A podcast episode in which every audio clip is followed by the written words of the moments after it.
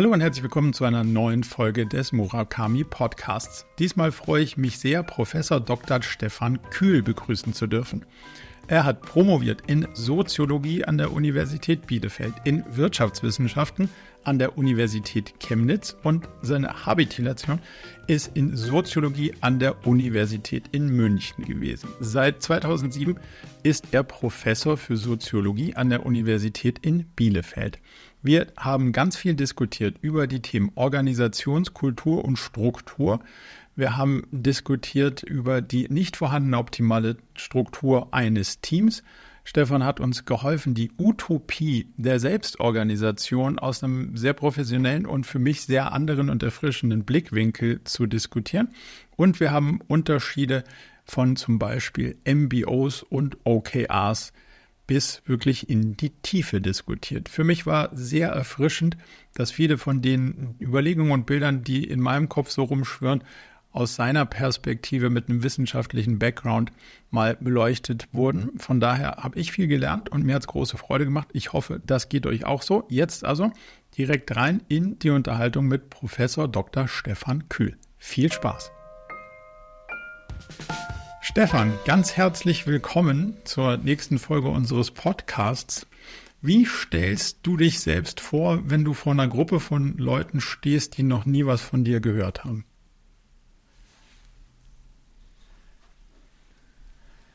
Ja, in der Regel erwähne ich, dass ich auf zwei Spielfeldern unterwegs bin. Bin von meinem Hauptberuf bin ich Wissenschaftler, arbeite als Organisationssoziologe an der Universität Bielefeld und ja, lese Bücher, lese Artikel, schreibe Bücher, schreibe Artikel, unterrichte Studenten und Studentinnen und habe den enormen Luxus, über die Themen forschen zu können, die ich interessant finde. Das große Privileg, was die Wissenschaft einem bietet. Und ich habe vor, das ist sicherlich 20, 25 Jahren, mich entschieden, auch um Selbstautonomie zu behalten, 70, 80 Tage ähm, als Praktiker zu arbeiten, also Organisationsberatung zu machen und führe in dem Rahmen komplexe Veränderungsprojekte in ganz unterschiedlichen Organisationstypen durch, Ministerien, Verwaltungen, Unternehmen und nutzt das als eine Form der Erdung, ähm, um als Wissenschaftler nicht völlig abzuheben. Also das ist vermutlich eine, eine, kleine Besonderheit, weil doch meistens die Personen doch entweder in dem einen oder im anderen Feld unterwegs sind. Aber ich, ich versuche in gewisser Art und Weise bestimmte Überlegungen aus der Wissenschaft darüber auch in die Praxis tragen zu können, aber besonders auch dafür zu sorgen, dass ich als Wissenschaftler nach wie vor Texte schreibe, die jetzt nicht nur von 20 Organisationswissenschaftlern gelesen werden können, sondern so gefasst sind, dass man damit auch ein breiteres, interessiertes ich Publikum erreichen kann. Ich bin neidisch im positivsten Sinne, weil das irgendwie so ein bisschen die, das Wandeln zwischen den Welten auch so ein, so ein Traumszenario für mich darstellt. Ich bin ein bisschen, bisschen früh ausgestiegen aus der Wissenschaft leider, ein bisschen, bisschen viel tiefer rein in die Praxis und äh, versuche mir jetzt so langsam wieder den Weg so ein bisschen zurück zu, zu öffnen, dass man so ein bisschen beide Welten auch hat. Von daher finde ich das eine extrem spannende Positionierung, die du hast bevor wir auf all das, was du so geschrieben hast, weil das durchaus eine Menge ist, vielleicht ein bisschen tiefer eingehen, mal so eine ganz grundsätzliche Frage aus deiner Perspektive. Was befähigt denn Menschen eigentlich so grundsätzlich zur Zusammenarbeit und wie lange geht das gut?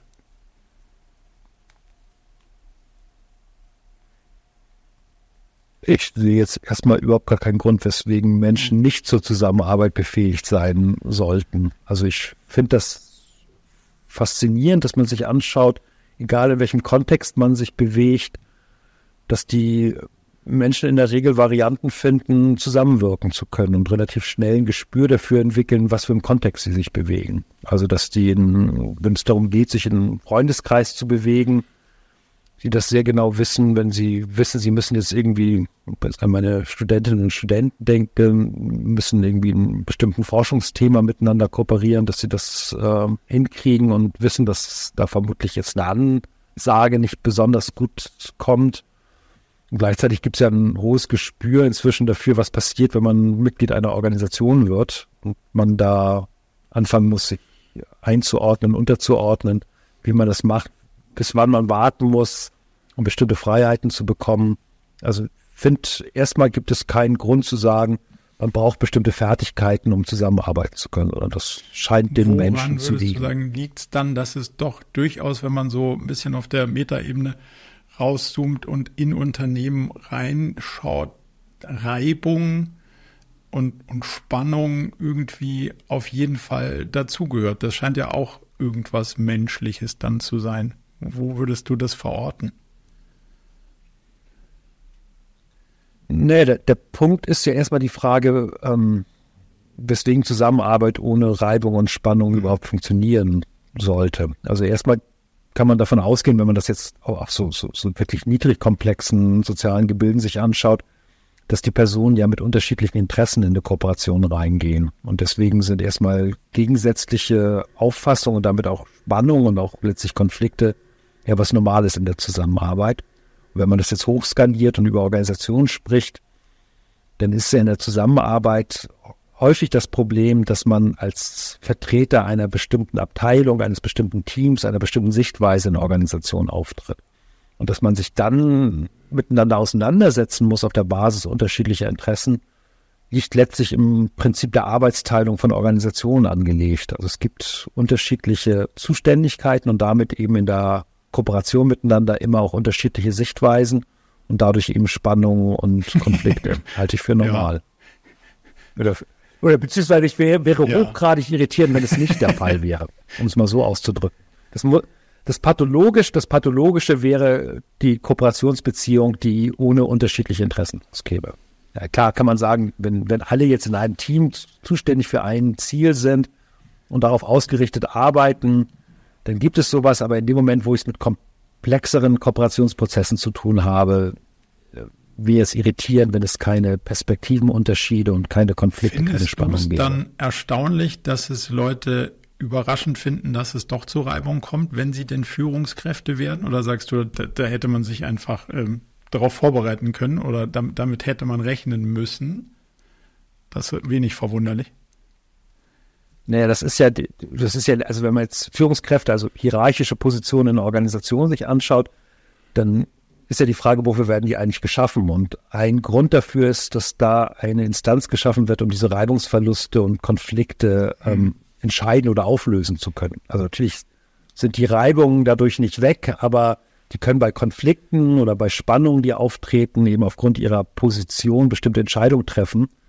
Und da kann man sagen, das ist ein Teil ihrer Jobbeschreibung. Deswegen würde ich schon sagen, ähm, in dem Moment, wo ich Führungskraft Kraft werde, muss ich bereit sein, an der Stelle die entsprechenden Ansagen zu machen, um diese Konflikte zu entscheiden. Immer wissend, dass das immer nur eine Vor, äh, dass diese Konflikte weitergehen werden, aber in der Sachentscheidung wird, wird dann erstmal eine Entscheidung getroffen, mit der man dann weiter agieren kann. Das gehört zur zum Wenn Job einer Führungskraft mit dazu. Das spontan das Stichwort New Work in den Kopf rufst, dir hast du das, hast du den Eindruck, dass da suggeriert wird, dass Arbeit konfliktfreier funktioniert?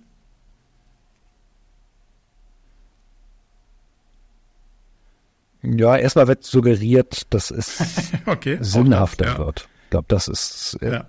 erstmal das, ja, erstmal das primäre Absolut. Interesse, was ja auch gut nachvollziehbar ist. Also ähm, das, da habe ich Verständnis und Sympathie dafür, dass man, ähm, wenn man am Fließband arbeitet oder als Ausfahrer für irgendeinen Lieferdienst, ähm, dass sich da Fragen nach Sinn stellen, ähm, kann ich gut nachvollziehen und dementsprechend knüpft das natürlich auch noch an bestimmte Vorstellungen der Entfremdung von Arbeit an, ja.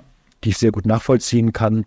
Es wird natürlich dann auch häufig mit ähm, entsprechenden Werten und Vorstellungen aufgeladen habe jetzt nicht den Eindruck, dass diese Konzeption ähm, von vornherein darauf hinausgeht, dass das jetzt alles Friede, Freude, Eierkuchen ist. Wenn man manchmal das so liest, was da so an Utopien am Ende bei rauskommt, denke ich mir auch, das ist schon sehr naiv, ähm, aber ähm, das sind, glaube ich, eher Auswüchse des Denkens über das Thema. Also davon auszugehen, dass es eine Organisation gibt, die ähm, nicht aufgrund der Arbeitsteilung permanent zu Spannungen und zu Konflikten führt. Ähm, ja, das kann man denken, aber es würde, würde wenig Sinn machen. Ja. Wäre, wäre, wäre sehr weit von der, sehr weit, klar, ich, ja. ich träume auch manchmal von Frieden auf Erden und dass mir die Bananen in den Mund fallen. Also ich, ich habe auch manchmal so Momente, wo ich mir eine andere Welt herbeifantasiere. Aber äh, in den Momenten, wo ich dann mit der Realität konfrontiert werde, wird mir relativ schnell klar, dass das eine Utopie ist und ein Wunsch ist, der aber in den nächsten, also jedenfalls in den nächsten 1500 Jahren nicht umgesetzt werden wird. Mag die Klarheit dahinter, weil manchmal wird viel, ähm, wird viel verpackt und wenn man den Sachen ins Auge sieht und sagt, hey, ist Teil der Jobbeschreibung, dann wird es auch einfacher, wenn man diesen Job dann quasi auch ausfüllen will und darf. Deswegen finde ich es ganz, ganz spannend, das zu Beginn mal einzusortieren. Jetzt beschäftigst du dich mit Organisationskultur ähm, und ich finde ganz interessant, wenn du uns das mal so auseinandernehmen kannst, was das mit Struktur und Kultur ähm, zu tun hat. Also wie organisieren sich Leute strukturell sinnvollerweise in einem Unternehmen und was, was ist der kulturelle Aspekt daran? Naja, wir sind erstmal ja als Organisationssoziologen, Organisationssoziologen beschäftigen wir uns mit Organisationen. Und eine Frage, die dabei eine wichtige Rolle spielt, ist, ähm, wie werden in Organisationen eigentlich Erwartungen gebildet. Erwartung ist für uns als Organisationssoziologen oder generell als Soziologen ein wichtiger Begriff. Ähm, ist vielleicht ein bisschen überraschend. Aber das hängt damit zusammen, dass wir uns ein Zusammenleben der Menschen ohne Erwartungsbildung gar nicht vorstellen können. Also wenn ich auf die Straße raustrete, dann werde ich sofort mit Erwartungen konfrontiert. Zum Beispiel, dass ich meinem Mitmenschen nicht in die Fresse schlage oder dass ich ähm, auf der richtigen Seite der Straße fahre, ähm, dass ich bei Rot in der Regel anhalte also Erwartungen strukturieren erstmal jede soziale Beziehung und sind deswegen für uns Soziologen ein, ein zentraler Begriff. Und das heißt, Organisationserwartungen bilden sich auch, ähm, also Erwartungen bilden sich auch in Organisationen. Und wir machen da gar keinen Unterschied zwischen Struktur und Kultur, sondern wir schauen uns an, in welcher Form werden als Erwartungen formuliert. Und dann gibt es einmal das, was wir formale Erwartungen nennen, das sind die, die offiziell ausgeflaggt werden, die, die man erfüllen muss, um Mitglied der Organisation zu bleiben. Die sind auch häufig schriftlich fixiert, die werden dann im Onboarding-Prozess auch entsprechend dargestellt. Die stehen in den Organisationshandbüchern drin. Dazu gehört das Organigramm, damit man weiß, an wen man berichtet, wer einem was sagen darf. Und das, was relativ früh in der ähm, Forschung auch beobachtet worden ist, ist, dass diese formalen Regeln nicht das einzige sind, sondern dass sich im Schatten dieser Formalstruktur organisationskulturelle Erwartungen ausbilden. Das sind Erwartungen, die dann so unter Kollegen sich langsam einschleichen oder die auch teilweise teamübergreifend für eine ganze Organisation charakteristisch sind, aber wo man gar keine Spuren findet, wenn das jemals eigentlich so entschieden worden ist und die auch in der Regel nicht schriftlich fixiert sind. Und dieses Zusammenspiel zwischen den formalen Strukturen und den informalen oder organisationskulturellen Strukturen, die interessieren uns als Soziologen, weil das eben auch eine Besonderheit von Organisationen sind. Also im Freundeskreis gibt es letztlich nur eine Kultur der Freunde, da gibt es mhm. keine formalen Erwartungen, die man erfüllen muss. In Liebesbeziehungen raten wir Soziologen davon ab, ähm, mit Mitgliedschaftsbedingungen zu arbeiten. Wenn man sagt, äh, Schatz, wenn. ich bleib nur mit dir zusammen, äh, wenn, äh, dann kommt so eine Liste von auf, das kann man machen und natürlich, wenn die Beziehung in der Krise ist, macht man das auch. Aber es ist schon ein Ausdruck der Krise. Ähm, dass man die Liebesbeziehung wie eine Organisation handhabt und Mitgliedschaftsbedingungen stellt. Also das ist nicht zu empfehlen als Grundkonzept für eine Liebesbeziehung. Das heißt also, diese, dieses Zusammenspiel zwischen Formalstruktur und informaler oder organisationskultureller Struktur ist das, was Organisationen für uns so faszinierend macht und was vermutlich auch die Leistungsfähigkeit von Organisationen erklären kann. Und deswegen gucken wir auf dieses Thema Formalstruktur, Organisation. Wie würdest du sagen, genau. sollte man es versuchen, als Organisation zu formalisieren? wenn ich dich richtig verstehe. Also die, diese Geschichte Organigramm ist ja, wer, wer ist mit wem, wem eigentlich ein Team und wer darf was entscheiden und wer, wer darf nichts entscheiden und wie laufen Informationen. Auf der anderen Seite haben wir ja sowas wie Normen, Werte, Prinzipien, Regeln. Wie, wie schafft man es deiner Erfahrung nach am, am besten, das so auszudrücken, dass es für alle wahrnehmbar ist, zumindest mal den Teil, den wir schon erkannt haben, dass wir ihn formalisieren können, den, den, den offensichtlichen sozusagen. Wie würdest du sagen, sollte man das tun?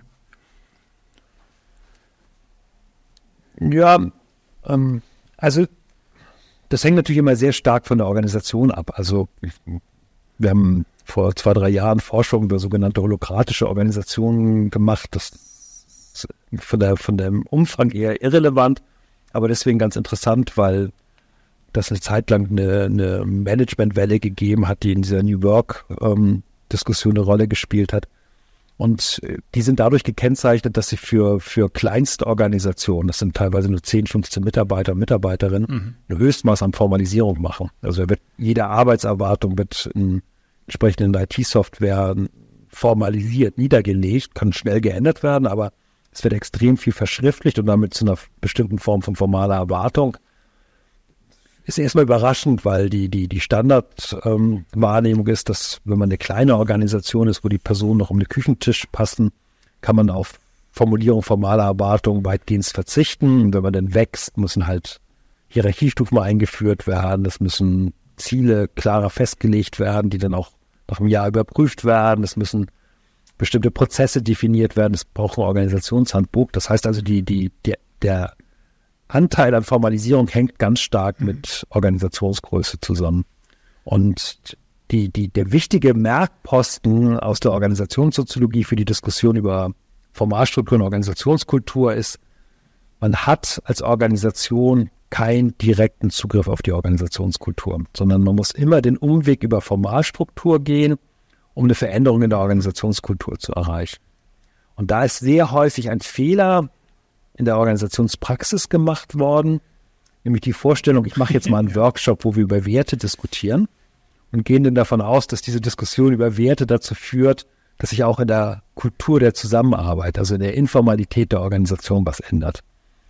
Und es mag äh, irgendwelche Personen geben, die sich einreden, dass das so funktioniert, aber der Hebel für eine Veränderung von Organisationskultur über Werteworkshops, über Verkündigung von Werten in irgendwelchen Leitbildern ist extrem schwach. Also häufig in meiner Wahrnehmung sogar eher kontraproduktiv, weil sich Leute sehr ungerne sagen lassen, nach welchen Werten sie zu leben haben. Das heißt, die Kultur bildet sich eigentlich immer als Reaktion auf die Formalstruktur. Wenn du von Formalstruktur redest, redest du von, wie sind Teams zusammen, also wirklich Organigramm oder auch sowas wie Prinzipien, Regeln oder beides? Naja, Prinzipien ist vielleicht ein bisschen abstrakt, aber natürlich gibt es bestimmte Regeln. Also äh, zum Beispiel die Regel, ähm, wann man zu arbeiten hat in einer bestimmten Organisation.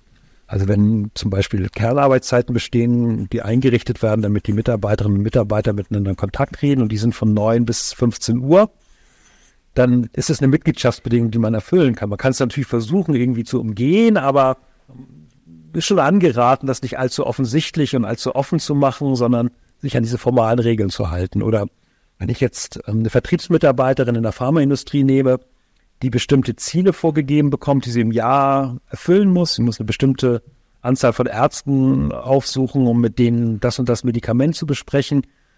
Dann, und dann wird das gemessen an irgendwelchen Verkaufszahlen, dann ist das eine formale Regel, die festgelegt wird. Und man gerät als Mitarbeiterin in Rechtfertigungszwänge, wenn man diese Ziele nicht erreicht. Das heißt, zu der Formalstruktur der Organisation gehören sowohl die, wir nennen das Kommunikationswege, also die Hierarchien und Teamstrukturen, als auch die Ziele, als auch die bürokratischen Regeln, die man einhalten muss, ähm, um Mitglied dieser Organisation zu bleiben. Man merkt das ganz schnell. Also in dem Moment, wo ich jetzt sage, ach, Formalität, das habe ich nicht so genau und gehe jetzt in eine Organisation rein und wer meine Vorgesetzte ist, ist mir egal. Und dieses ganze Regelzeug, das war mir sowieso immer schon zuwider, ich mache das nicht. Dann stellt man relativ schnell fest, dass jedenfalls die meisten Organisationen über Prinzipien von Formalität Wenn wir mit das Thema Teamstruktur mal reinschauen, gibt es aus deiner Sicht eine Stand heute Bestform von Teamstrukturen, Best Practice, wo man sagt, ja, this is state of the art, so sollte man es machen? Oder sagst du, hängt extrem stark vom Unternehmen ab? Oder jedes Unternehmen sagt, ja, das muss für uns individuell sein und am Ende machen sie doch alle relativ ähnliche Sachen. Wie ist dein Blick darauf? Ja, wir Organisationssoziologen würden erstmal sagen, die Vorstellung, dass es sowas wie eine Best Practice oder eine beste Form gibt, ähm, existiert nicht. Also das sind Praktiker oder Management-Gurus oder Pseudo-Management-Gurus, die durch die Welt ziehen und sagen, übrigens, wir haben jetzt das Erfolgsrezept für naja, auf der anderen Seite, gefunden. also der, der, der Gegenentwurf wäre ja, naja, es ist, also Menschen arbeiten zum ersten Mal in einer bestimmten Situation zusammen und man müsste alles jedes Mal neu erfinden. Irgendwo dazwischen wird ja wahrscheinlich eine Wahrheit liegen von reproduzierbaren Mustern. Naja, von reproduzierbaren Mustern natürlich schon. Also wir wissen sehr genau, welche verschiedenen Varianten. Ich habe das nie so richtig systematisch durchgezählt, aber ich würde sagen, es gibt vielleicht so 50, 55 Grundprinzipien, mit der man eine Organisation ähm, okay. strukturieren kann. Und ähm, die, die kann man variieren. Also, um das Beispiel Team zu nehmen, kann man überlegen, entweder habe ich eine Vorgesetzte oder einen Vorgesetzten im Team, also die klassische Vorarbeiterrolle, die wir in der Produktion kennen, wo die ähm, Chefposition Teil des Teams ist. Oder ich sage, ich möchte, Stichwort Selbstorganisation, ein Team haben, in dem äh, alle gleichberechtigt sind. Also es wird keine Hierarchiestufe im Team eingeführt, was aber ja in den meisten Organisationen dazu führt, dass da irgendwo weiter drüber eine Hierarchiestufe ist, die für dieses selbststeuernde Team zuständig ist. Und das sind zwei unterschiedliche Prinzipien, mhm. wie ich eine Organisation aufbauen kann. Und beides bringt Vor- und Nachteile mit sich. Also es gibt gute Gründe dafür zu sagen, die Vorgesetztenposition ist in dem Team drin, weil dann zum Beispiel die Ansprechbarkeit ähm, viel eher gewährleistet ist, auch die Durchsetzungsmöglichkeiten sind besser gewährleistet. Und es gibt gute Gründe zu sagen, ich ziehe die Führungsposition raus und habe dann Vorgesetzte, die für sechs, sieben verschiedene selbststeuernde Teams zuständig ist. Aber da gibt es kein besser oder schlechter, sondern man kann beobachten, wie Organisationen mhm. mit beiden Modellen experimentieren und dann feststellen, ah ja, wenn wir jetzt mit selbstorganisierten Teams arbeiten, die fangen irgendwann an zu planen, dass die Vorgesetzte zu weit weg ist. Mhm. Und dann suchen die wieder nach anderen Strukturen und ziehen das dann wieder rein, um dann wieder festzustellen, naja, aber das ist jetzt schon irgendwie ein bisschen zu viel an Hierarchie. Die würden besser zusammenarbeiten, wenn sie mit, miteinander kooperieren. Und dann gibt es so Wellenbewegungen, wo zwischen den Organisationsprinzipien hin und her gewechselt wird. Aber es, also jede Vorstellung, es gibt sowas wie die optimale Organisationsstruktur, ist falsch. Das ist, äh, das muss man sich, glaube ich, wenn man jedenfalls ähm, sich die Realität von Organisationen anschaut, aber ähm, auch nebenbei ähm, die Erkenntnisse der Organisationswissenschaft zur Kenntnis nimmt, muss man äh, von dieser Vorstellung Abschied nehmen. Es gibt sie nicht. Es gibt sie weder, es gibt sie weder für ähm, alle Organisationen noch, noch ist es so, dass man für eine einzelne Organisation sagen kann, es gibt die optimale Organisationsstruktur. Es gibt vielleicht für einen bestimmten Zeitraum die am wenigsten okay, schädliche Organisationsstruktur. Okay. Sowas in der Richtung. Aber ja, alles andere ist äh, eine Form von Selbstillusionierung, die unrealistisch reintauchen. ist. Wenn man mal kontrastiert zwischen so den Sachen, die oft diskutiert werden und, und wo größere Organisationen, Konzernstrukturen von der einen in die andere Welt wollen, funktional zu crossfunktional. Also mehrere Leute, die das Gleiche können, sind ein Team oder mehrere Leute, die unterschiedliche komplementäre Sachen machen können, sind ein Team. Mit der Grundannahme, man hat deutlich weniger Abstimmungsbedarf zu anderen. Gibt es da aus einer wissenschaftlichen Perspektive eine Präferenz oder ist auch hier nichts besser als das andere oder funktioniert öfter und wahrscheinlicher als das andere? Beides bringt ja entsprechende negative Effekte mit sich. Also in dem Moment, wo ich äh, mit crossfunktionalen Teams arbeite, habe ich natürlich eine Erleichterung des Austausches von Personen mit sehr unterschiedlichen Perspektiven. Aber ich habe sofort Kosten auf der Ebene des Austausches unter Experten und Expertinnen. Also ich habe das jetzt in einem größeren, größeren Beratungsprojekt erlebt, wo es darum geht, äh, bestimmte Projektspezialisten mit technischen Spezialisten zusammenzubringen und die haben lange Zeit mit einer starken Unterscheidung gearbeitet. Also die, da ging es auf Abteilungsebene oder Bereichsebene sogar, ging es darum, dass alle Projektmitarbeiter waren in einem Bereich und die technischen Mitarbeiter waren in einem anderen Bereich. Und das Problem ist dann gewesen, dass immer wenn die Projektführer jemanden brauchten aus der Technik, waren die nicht verfügbar. Die haben sich so richtig äh, rar gemacht und ihre eigenen ähm, kleinen Spielchen da gespielt. Da hat man gesagt, okay, wir packen die jetzt jeweils in äh, gemischten Teams zusammen mit, äh, also die hatten in 25 Teams, wo so Techniker und die Projektmanager, Projektmanager dann zusammen gewesen sind. Und das funktionierte dann auch. Also man hatte dann nicht mehr diese Besonderheit der technischen Sachverständigen, Aber auf der anderen Seite hatten dann irgendwann die technischen Sachverständigen ähm, das Problem, dass die mhm. keinen Austausch mehr mit anderen Technikexperten hatten. Also die haben dann sich über mangelnde Professionalität beklagt. Und dann fängt man an, halt so Matrixstrukturen zu arbeiten, irgendwie Professional Communities zu bilden. Ja, genau, so Spotify-Modelle, wo das denn zusammengefügt wird, dann kriegt man die Matrixstruktur mit ihren ganz eigenen Problemen. Ähm, und da kann man erkennen, es gibt, es, es gibt gar kein optimales Prinzip an der Stelle, sondern egal wofür man sich entscheidet, man handelt sich mit jeder Strukturentscheidung in der Organisation ungewollte Nebenfolgen ähm, ein, mit denen man denn umgehen muss. Und wir, wir kennen die. Also wenn jetzt gerade wieder kostfunktionale Teams angesagt sind und das irgendwo eingeführt wird, dann hast du zwei, drei Jahre später die Diskussion über den Austausch der Experten. und dann geht es entweder wieder zurück ins andere Modell oder es geht in die Matrixstruktur mit ihren eigenen Problemen. Das nennt man dann nicht mehr Matrix, weil man weiß äh, über die Probleme der Matrix, dann wird das Spotify-Modell genannt, was nichts anderes ist als eine kaschierte Matrix. Mit einem Unterschied, so wie ich ihn ähm, verstehe, und, bin ich mal gespannt, ähm, ob in, du ihn so, nicht verstehst. In meiner Wahrnehmung ja. ist der Unterschied schon, dass in der Matrix zwei Leute was zu sagen haben. Also beide Enden der Matrix können auf das Team erwartungsvoll einwirken, was auf, um Ziele zum Beispiel geht, wohingegen in diesem Spotify-Ansatz gedanklich meiner, meines Verständnisses nach ganz klar ist, dass nur ein Strang Anforderungen in Bezug auf Ziele hat und das andere, nennen wir es mal, ein lockerer ähm, Erfahrungs- und Interessensaustausch ist. Aber ich kann dir nicht auch noch sagen, ähm, du sollst an fünf Fortbildungen teilnehmen und äh, dreimal deinen Code überarbeiten lassen von wem auch immer. Also es hat zumindest mal leichte Differenzen. Siehst du das ähnlich? Ja, ja, nee, nee, nee, also das ist, also es ist nicht nur eine leichte Differenz, ja. sondern es ist natürlich eine sehr starke Differenz, weil wenn du eine, wenn du eine Matrixstruktur hast, wo ähm, eine klare hierarchische Zuordnung auf, in der einen Dimension ist und in der anderen Dimension ist es irgendwie ein gemütliches Zusammenkommen, ja. ich überspitze das jetzt, äh, ohne dass da, dass da auf der Ebene zum Beispiel sowas wie Zielerreichung überprüft wird, dann ähm, ist es ganz klar, dann ist es eigentlich ja. sogar an, de, an der Stelle gar keine richtige Matrixstruktur, sondern das ist dann eine Unterteilung nach ähm, Produktteams oder äh, Produktlinien, die ähm, bisschen aufgelockert wird, dadurch, dass man denn da so eine, so eine zweite Dimension mit reinschiebt. Also von daher sind diese Differenzierungen sicherlich an der Stelle, Stelle wichtig und ähm, man kann dann erkennen, eben kippt die Organisation in Richtung Matrix oder ist es eigentlich nur so eine, so eine Auflockerung, wo dann so auf freiwilliger Ebene ab und zu die Fachexperten zusammensitzen, um sich auszutauschen. Aber die werden dann bei Spotify, also bei den Organisationen, die mit so einer wie nennen wir es, Matrix Light oder Pseudomatrix arbeiten, kriegen ja trotzdem ihr Problem dann nicht gelöst. Also zum Beispiel die, die, die, die spielen dann häufig mit dem Gedanken, die, die, diese mhm. schwache Dimension dann doch wieder stärker zu machen und dafür Verantwortliche zu benennen. Dann kriegen die nicht sofort Weisungsbefugnisse, aber irgendwann kriegen sie dann auch Weisungsbefugnisse.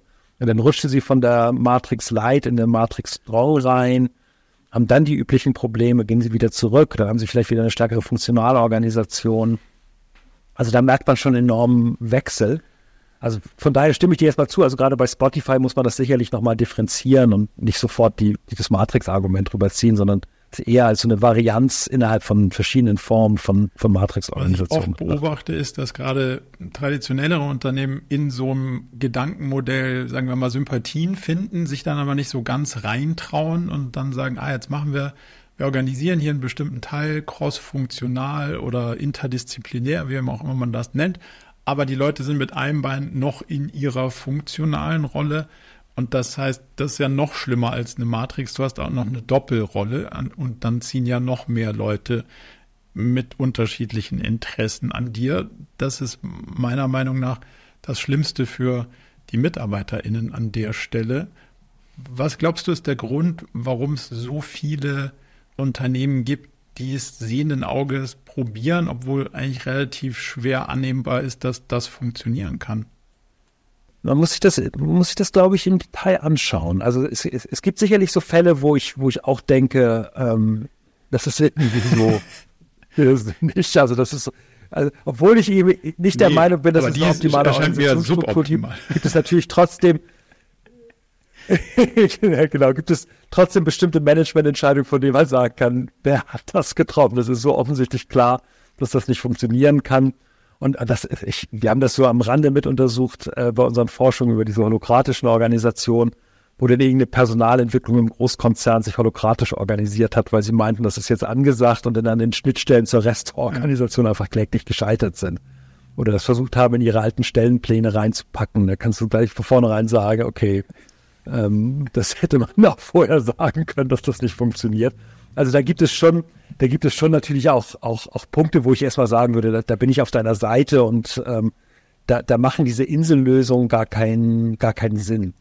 Auf der anderen Seite ähm, bin ich Freund von so, ich nenne das organisationalen okay. Basteleien. Also warum ja. braucht, ja gerade im Groß, warum, warum im Großkonzern? Warum brauche ich immer irgendwie, wie heißen diese Dinger, McKinsey, Boston Consulting, irgendwelche Expertenberatungsfirmen, die mit ihren Blueprints und äh, ähm, Beraterinnen und Beratern frisch von der Universität da reingehen und dann quasi die ganze Organisation umkrempeln und ein Erfolg nur darin betrachtet wird, dass danach am Ende ein ganz anderes Organigramm, ein ganz anderer Prozess steht.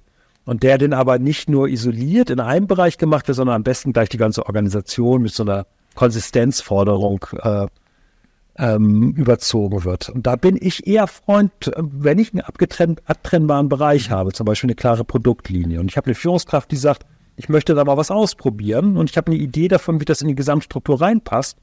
Warum denn nicht? Und dann guckt man, ob es sich bewährt und setzt darauf, dass wenn sich das in einem Bereich bewährt, wir haben das in, in großen Elektronikkonzernen äh, begleitet, wo die in, in einer Produktionslinie sowas gemacht haben und da war gar nicht der Anspruch dahinter, das konzernweit auszurollen, aber da hat man gesehen, naja, der Druck wird immer mhm. größer, dass die anderen genauso funktionieren müssen.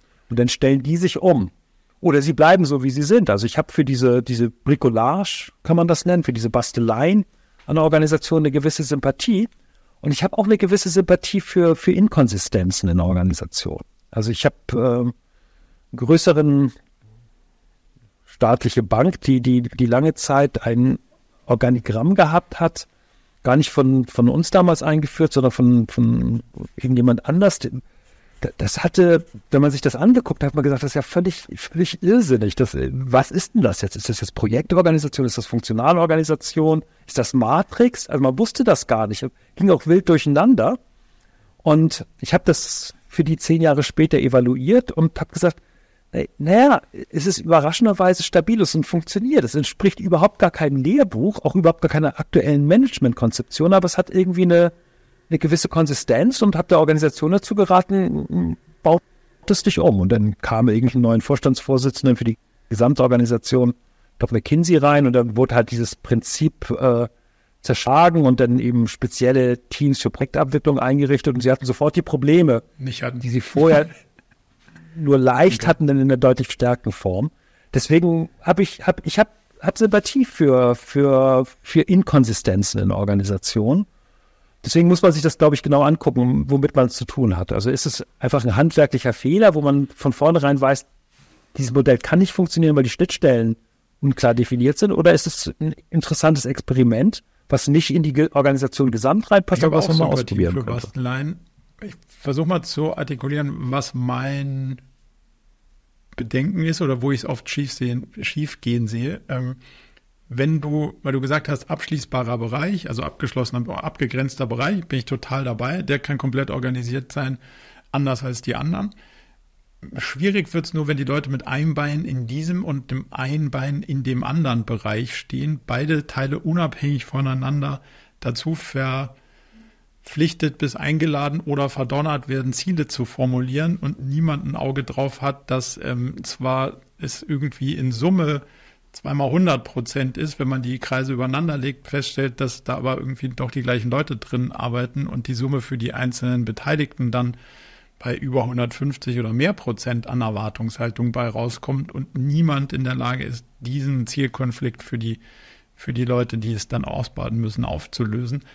Da endet meine Sympathie für Basteleien an der Stelle. Ähm, ja. Wie, das kann ich gut, also das kann ich gut nachvollziehen. Also die, die, das ist ja die Frage, inwiefern einzelne Mitarbeiter über konkurrierende genau. Zielvorstellungen geführt werden sollen. Und ähm, da gibt es, also gerade wenn dann so vor, starke Vorgesetzte da sind und beide ziehen an einer Mitarbeiterin und wollen eben sie für ihre Ressourcen haben und es gibt darüber keine Stufe, die diesen Konflikt auflösen kann oder es gibt noch nicht mal irgendwie eine Software, mit der diese Mitarbeiterin dann geschützt werden kann in, in ihrer Zeitplanung. Das klingt irgendwie ziemlich, ziemlich, ja, unproduktiv und ineffizient. Auf der anderen Seite gibt es Zielwidersprüche, die hohe Autonomie äh, liefern. Also wenn ich jetzt mir angucke, weswegen ich jetzt in meiner Rolle als Professor an der Universität überhaupt ähm, diese hohe Autonomie habe, dann kann ich natürlich irgendwie, wenn ich jetzt Jurist wäre, auf Grundgesetz und Lehr- und Forschungsfreiheit verweisen. Aber viel zentraler ist, dass es eigentlich zwei konkurrierende Ansprüche mhm. gibt. Ich soll Lehre machen und ich soll Forschung machen.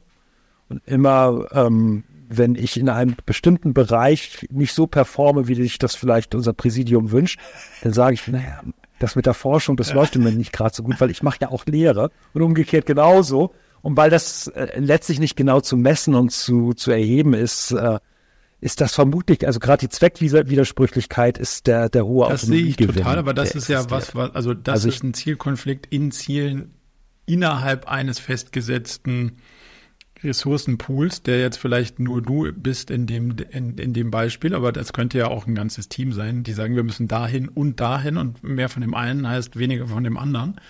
Das, das können sie selber lösen, aber ähm, wenn du an zwei unterschiedliche Dekane berichten müsstest und jeder will nur 80 Prozent von deiner Power, dann wird's ja irgendwann so, dass du sagst, hey, ihr zwei müsstet mal miteinander reden.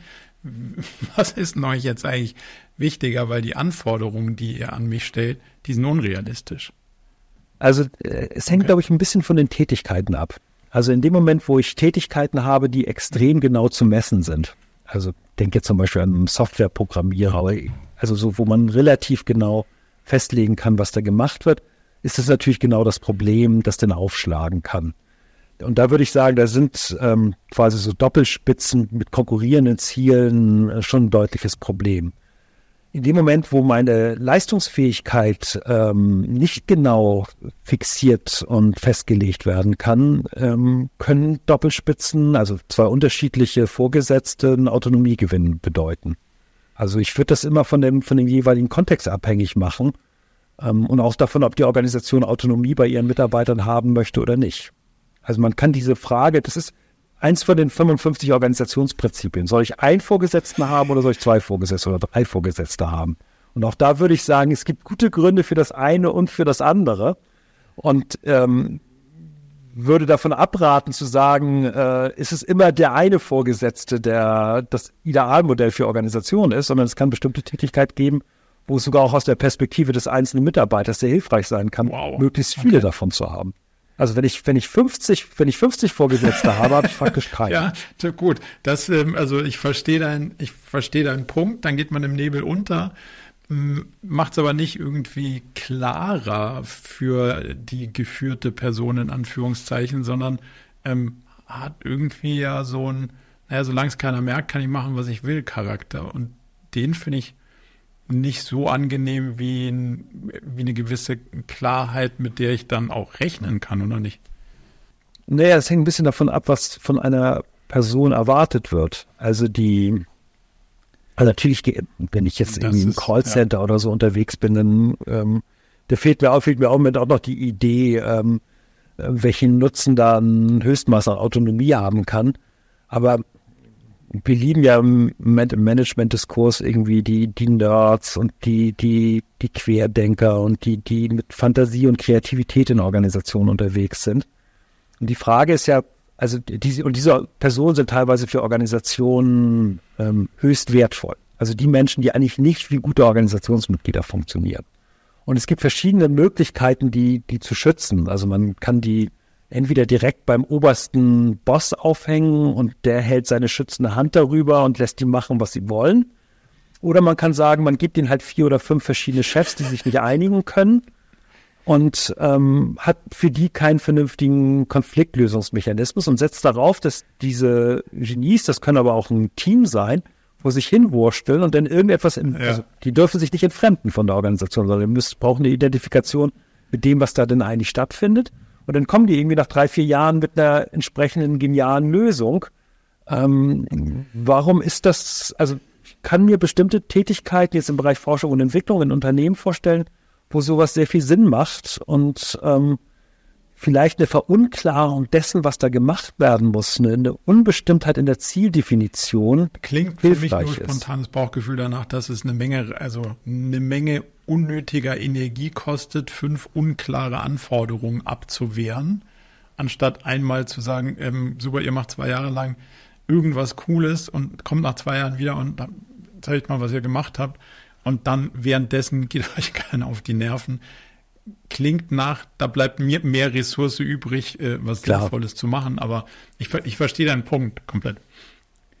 Ja, ja, das leuchtet, das leuchtet ein. Auf der anderen Seite ist ja die Realität ja. in Großorganisationen, dass sie nicht ohne weiteres in der Lage sind, ähm, Kapazitäten für zwei Jahre freies Denken, äh, ich denke jetzt, wir machen gerade relativ viel in Ministerialverwaltung. Ähm, wenn man da sagen würde, wir haben jetzt eine Stellenbeschreibung, die besteht da drin, einfach nur zu arbeiten, ohne dass das spezifiziert wird. Das würde die Organisation gar nicht aushalten. Das heißt, man braucht irgendwelche Workarounds. Ja, ja, man braucht irgendwelche Workarounds, um, um die, die, die, diese Leute, die in der Organisation extrem wertvoll sind, die zu schützen. Und da könnte ein Workaround eben drin bestehen. Möglichst komplexe, unübersichtliche Zielformulierung okay. mit Vorgesetzten, die sich nicht einigen können, die dazu führen, dass Mitarbeiter letztlich das machen, was sie, was sie machen können. Aber es ist, ist ein Spezialaspekt von, von 98 Prozent der Mitarbeiter und Mitarbeiterinnen wird ja letztlich nicht dieses wilde Denken verlangt, sondern ähm, eine gewisse ähm, Gefügigkeit gegenüber den sehr, spez sehr genau spezifizierten formalen Bis Erwartungen. Vor zwei, drei Jahren würde ich sagen, war die Überschrift noch, man muss einen Inkubator oder ein Lab gründen und dann hat man genau die, das, was, was man brauchte. Aber das ist die letzten zwei Jahre so ein bisschen aus der Mode ja, die, geraten. Die Dinger sind ja, ja. Ja, mit den Inku Inkubatoren ist es ja äh, das Gleiche. Die, weiß nicht, wie, die, die wievielte Inkubatorwelle erlebe ich? Ich bin äh, zwischen schon ähm, nicht mehr der Jüngste in dieser ganzen äh, Szene. Ich glaube, es ist die vierte Inkubatorwelle, die ich miterlebe. Es kommt so mhm. alle, alle sechs, sieben, acht Jahre. Und dann, und dann stellt man fest, ach, das ist eine super Idee. Man zieht die ganzen genialen Leute in einem Hub oder im Inkubator zusammen und dann stellen wir fest, ja, die, die machen ja. das auch, aber sind völlig entkoppelt vom Rest der Organisation. Und dann wird das Ding wieder aufgelöst. Und ich bin aber sicher, wenn wir uns jetzt in drei, vier Jahren wieder treffen, dann ist der Inkubator wieder in. Also dann braucht man einen neuen Begriff dafür, aber dann wird das wieder hochgepusht. Ähm, und es ist ja auch, also, also aus meiner Sicht viel zu stark jetzt gehypt worden in den letzten Jahren. Aber, aber es gibt natürlich schon Gründe, gerade in Großkonzernen, die, die doch sehr auf, auf Beständigkeit der Prozesse setzen, also hohe Effizienz in ihren Prozessen setzen, die, die auch relativ fehlerfrei laufen müssen, um zu überlegen, wo kriegen wir eigentlich überhaupt jetzt die, die, die Innovationsbereitschaft her? Und dann mit so, so Ausgründung zu arbeiten, ist sicherlich eine Variante, die jetzt auch nicht, nicht völlig äh, irrsinnig ist, sondern es, es gibt schon gute Gründe auch, mit solchen Sachen zu arbeiten. Aber diese Überhöhung der Hoffnung, die mit Inkubatoren verbunden ist, ja, das ist inzwischen fast schon langweilig, das alle sieben, acht Jahre wieder Lass uns mal ganz kurz auf dieses Thema der Selbstorganisation und den Teams eingehen.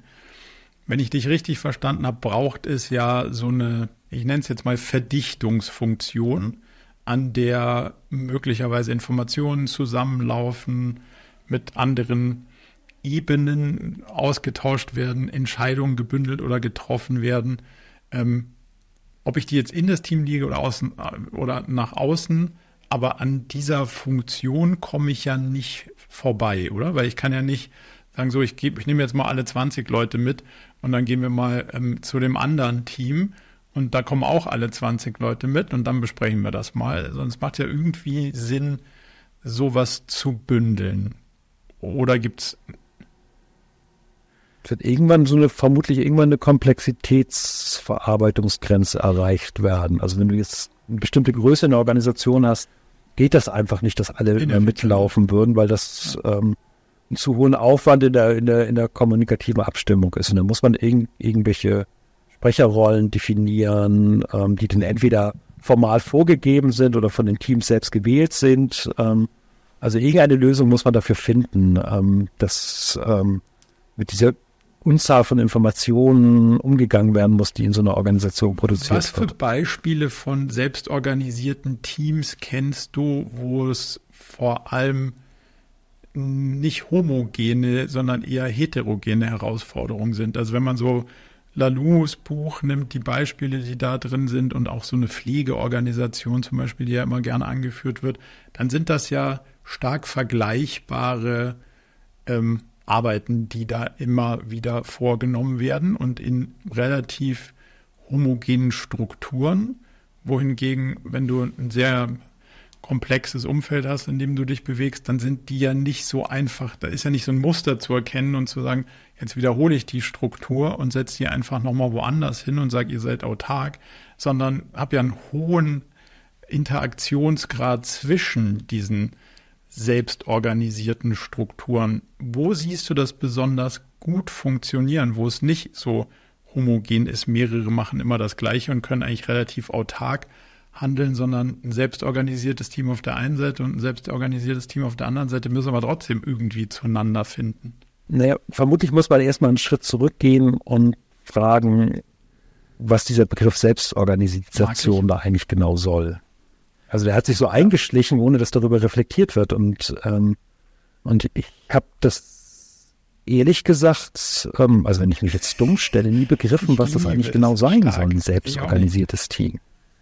Ja, ja, es ist, ja, und, und also ich würde inzwischen dafür plädieren, das fast auf so eine, so eine Negativliste von Begriffen setzen zu lassen, weil äh, es verunklärt enorm viel. Also jetzt systemtheoretisch gesprochen würde man sagen, eine Organisation ist an sich erstmal selbst organisiert. Und zwar deswegen jetzt, wenn ich jetzt bombastische Begrifflichkeiten, ist autopoetisch geschlossen, ist ein geschlossenes System mit eigenen Logiken.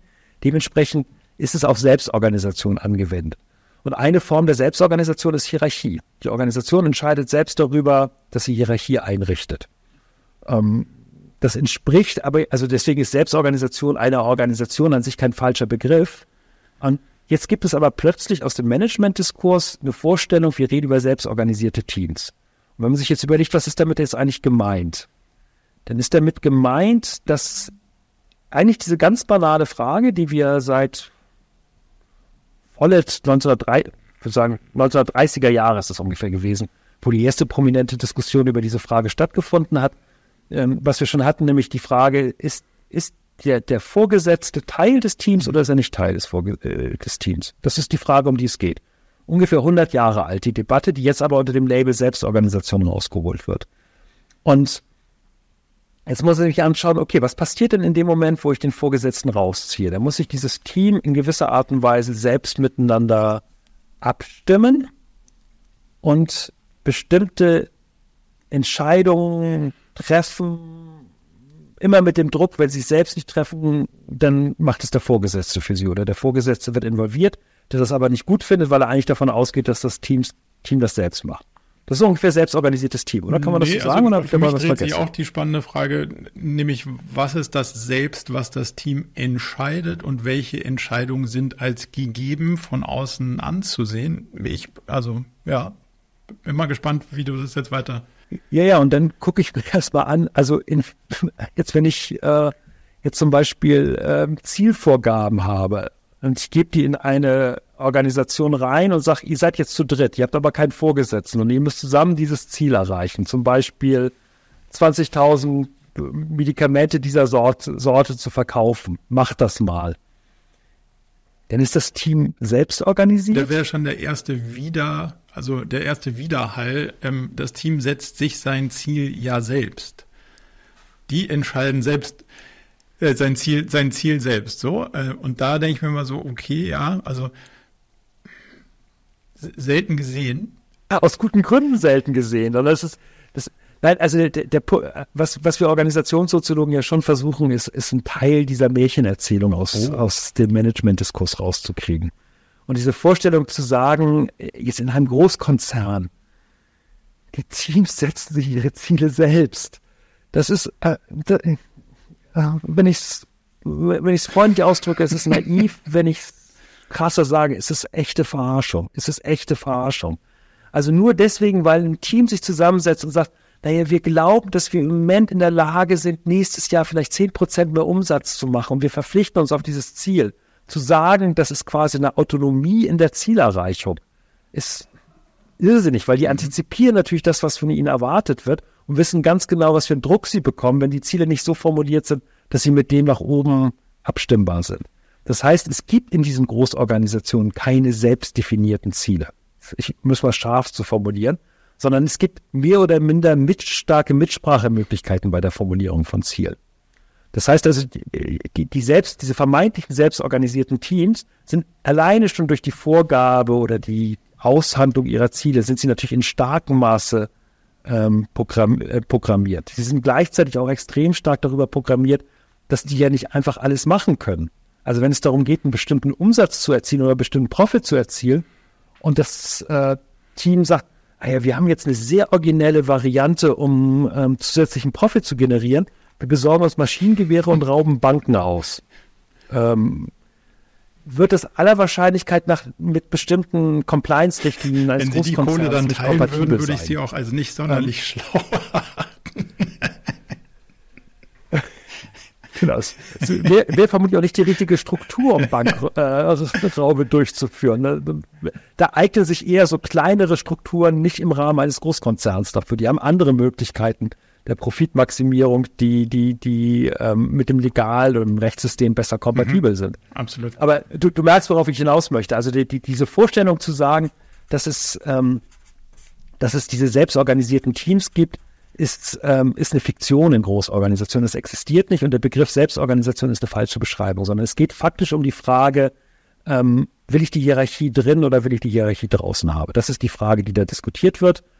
Und ähm, ja, da bin ich der Meinung, muss ich halt das genau anschauen, worum es sich handelt. Und du hast einen wichtigen Punkt genannt, in dem du gesagt hast, dass diese ähm,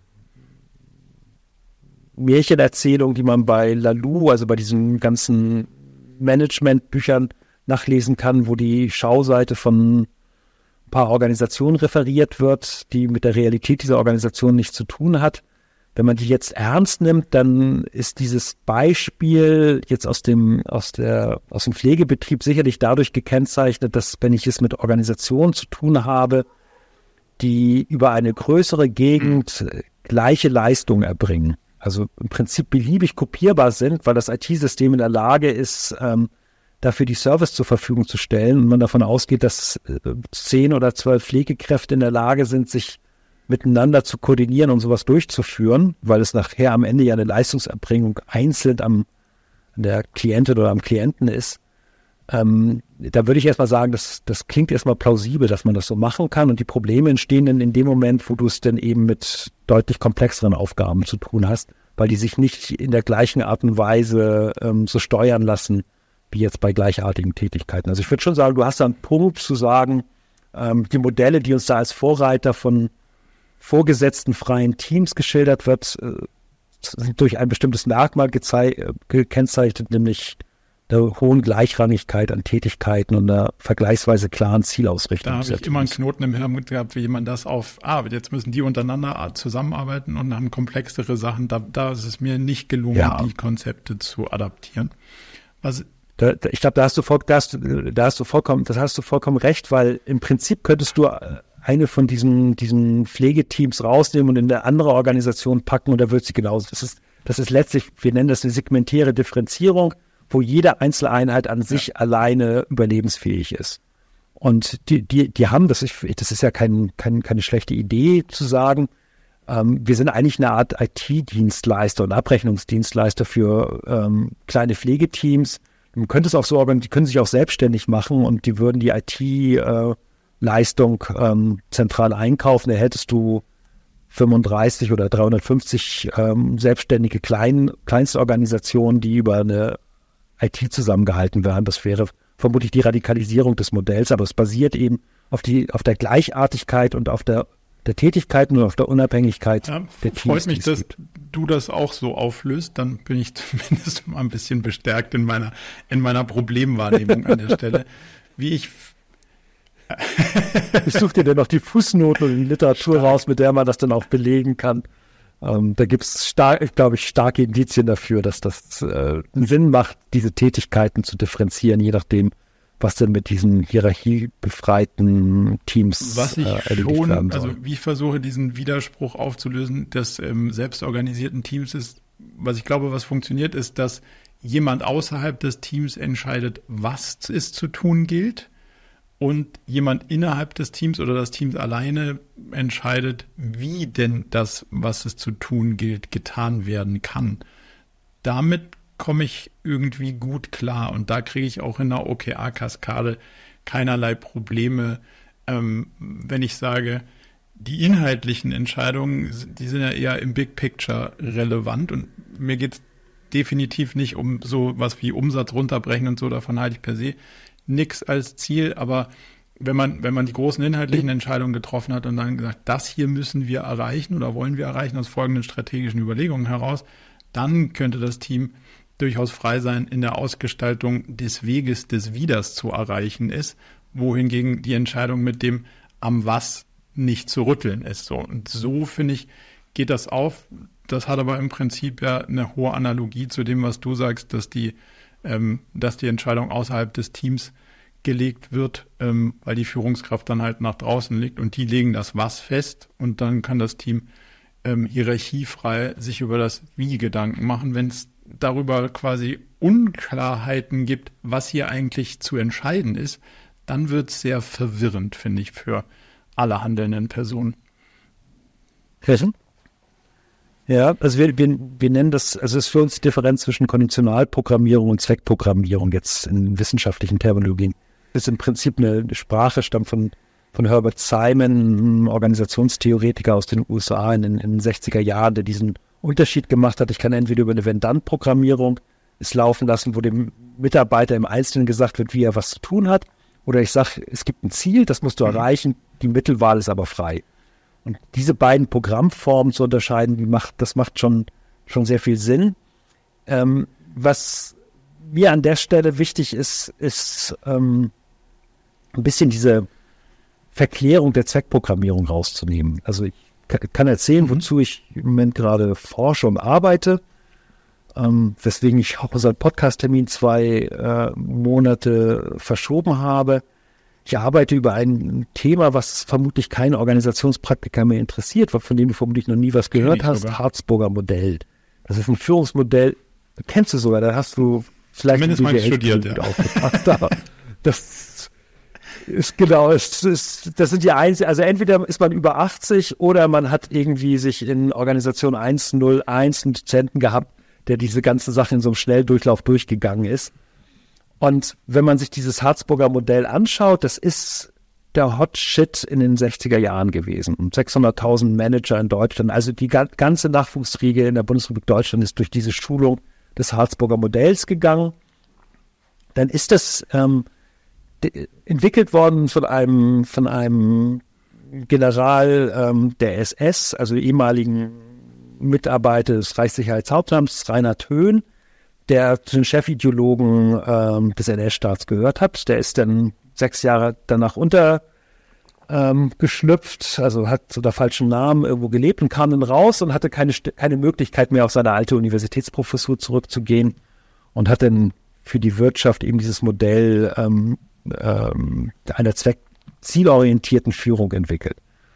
Und ähm, das ist insofern interessant, weil ähm, das an den damaligen Diskurs gut anschlussfähig gewesen ist. Zu sagen, wir, wir möchten gerne die, die, die Organisation steuerbar halten. Das war ganz wichtig, gerade für die Leute, die in den 50er, 60er Jahren unterwegs sind und noch in dieser alten NS-Ideologie verhaftet gewesen sind oder durch geprägt gewesen sind. Die Steuerung, Kontrolle war wichtig.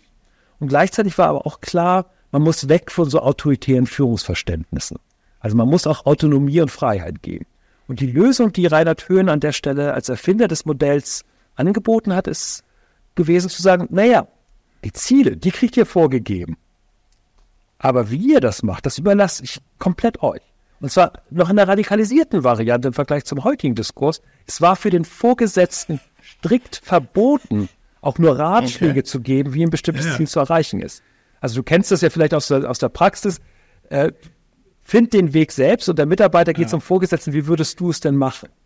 Und dann, dann versucht man sich das abzugreifen und er sagt, verboten. Der Vorgesetzte muss darauf negativ reagieren und sagen, das sag ich dir nicht, obwohl ich eine eigene Lösung dafür hätte, weil es ist deine Verantwortung. Und ähm, was ich interessant finde, deswegen erzähle ich jetzt gerade diese Geschichte, ist, dass diese Debatten, die wir heutzutage über OKR, Objective und Key Results führen, ähm, natürlich an der Stelle genauso abgelaufen sind ja. ähm, und genauso geführt worden sind. Das Modell ist inzwischen absolut tot, absolut tot. Ähm, niemand möchte mehr das Harzburger Modell haben. Und es gibt eine Erkenntnis, die ganz interessant ist, nämlich dass die äh, Organisationsform, die am ehesten an diesen äh, Key Results Objectives festgehalten hat noch bis zum Ende das machen wollte, Organisationen gewesen sind, die ähm, eine relativ klare Zielprogrammierung oder Zweckprogrammierung vornehmen konnten. Mhm. Also das sind Kaufhäuser gewesen, Einzelhandel. Aldi, Lidl, egal welche das da gewesen sind, ähm, Kaufhof, das sind die Organisationen, die mit dem Modell arbeiten konnten, weil sich eben ihr Geschäft, der Filialleiter einer Supermarktkette, der kann über Zweckprogrammierung hervorragend geführt werden, im Rahmen von genauen Vorgaben, wie denn bestimmte Sachen ausgestellt werden müssen. Aber es spricht überhaupt nichts dafür zu sagen, dass Organisationen generell über Zweckprogrammierung besser zu führen sind als zum Beispiel über Wenn-Dann-Regeln in der Organisation. Muss sich sehr genau angucken, um was für eine Organisation es sich handelt. Und das ja, da, da kommen wir so ein bisschen in mein, äh, sagen wir mal, Fahrwasser, in dem, in dem ich mich schon ganz gut ein bisschen navigiert habe. Das ist genau für mich der Unterschied zwischen MBOs und OKRs und zwischen falsch verstandener Agilität. Also dieses, genau wie du sagst, ich habe das Ziel, das gebe ich jetzt euch, damit ist es jetzt euer Ziel. Und ich verkaufe es euch jetzt als Freiheit, dass ihr entscheiden dürft, wie es denn geht, selbst wenn ihr und ich auch nicht wissen, wie es gehen könnte. So, also das ja, das finde ich der der allerschlimmste Fall, wenn man sagt, ja, das ist ja jetzt agil. Also ich sage euch nicht, wie ihr es hinkriegt, das dürft ihr ja selbst entscheiden. Klammer auf, wenn man mich fragen würde, wüsste ich es aber auch nicht genau, Klammer zu, und das verkaufe ich euch als Vorteil. So, das ist so ein bisschen, würde ich sagen, noch in so einer MBO-Ecke einzusortieren, wenn ich den Kontrast in OKRs, so wie wir sie verstehen und leben, dagegen setze dann ist es ja ein Diskurs über das Objective mit seinen Key Results. Und in unserer Welt sind die ja Hypothesen, die die Wahrscheinlichkeit steigern, dass das Objective Wirklichkeit wird. Also nicht eine messbare Identifikation von, habe ich es erreicht oder nicht, sondern was sind die Wetten, die ich eingehe, damit wir es erreichen werden. Und das muss ich ausdiskutieren, bevor irgendjemand anfängt zu arbeiten. Und damit habe ich dieses naja, ich habe keine Idee, wie es gehen sollte, aber ihr ja vielleicht. Und andersrum habe ich ausgeklammert, weil solange wir keine Hypothesen, aka Key Results haben, die funktionieren könnten, sollten wir nicht anfangen, an dem Objective zu arbeiten und auch nicht annehmen, dass wir es irgendwie erreichen können, weil wir offensichtlich keine Ahnung haben, wie es klappen könnte. Und damit nimmst du genau den Effekt raus, ähm, dass man dieses, naja, ich sage euch, was rauskommen soll und jetzt seid ihr dafür verantwortlich, sei es realistisch oder nicht, ähm, damit natürlich auch den Druck auf Teams und Mitarbeitende erhöht, sondern dass man erstmal ein gemeinsames Bild entwickelt, was sind die Hypothesen und sind die mit den Ressourcen, die wir haben, ansatzweise vertretbar ähm, oder nicht. Und erst dann fangen wir an zu arbeiten und das ist so ein Gegenstromprinzip. Resoniert das mit dir? Ja, ich fragte nochmal, ich, ja, ja. ich fragte, fragte nochmal nach. Ähm, also das eine, was, was ich inzwischen begriffen habe, ist, dass ähm, diese Welle, also eine Welle in dem Moment, wo wir über OKRs reden, wissen wir, dass es eine Welle ist, weil wir eine Abkürzung ja. benutzen, also Objectives und Key Results. Und wenn man jetzt so von außen auf dieses Phänomen guckt, dann denkt man, warum ist dieses Ding eigentlich im Moment so groß? Also wenn man, man hat ja das Gefühl, es reden ganz viele Leute darüber und ähm, ist es ein, aber nicht irgendwie, weiß ich, Google oder so, die das irgendwie mal als erfunden haben und dann gibt es eine Verselbstständigung dabei. Aber äh, die, ich glaube, es gibt einen Grund. Also das, das Problem ist sicherlich dieser, dieser Steuerungsverlust, der im Bereich der, der Agilitätsdiskussion auch im Organisationsspitzen wahrgenommen worden ist. Da habe ich gedacht, irgendwie müssen wir den Laden noch zusammenhalten.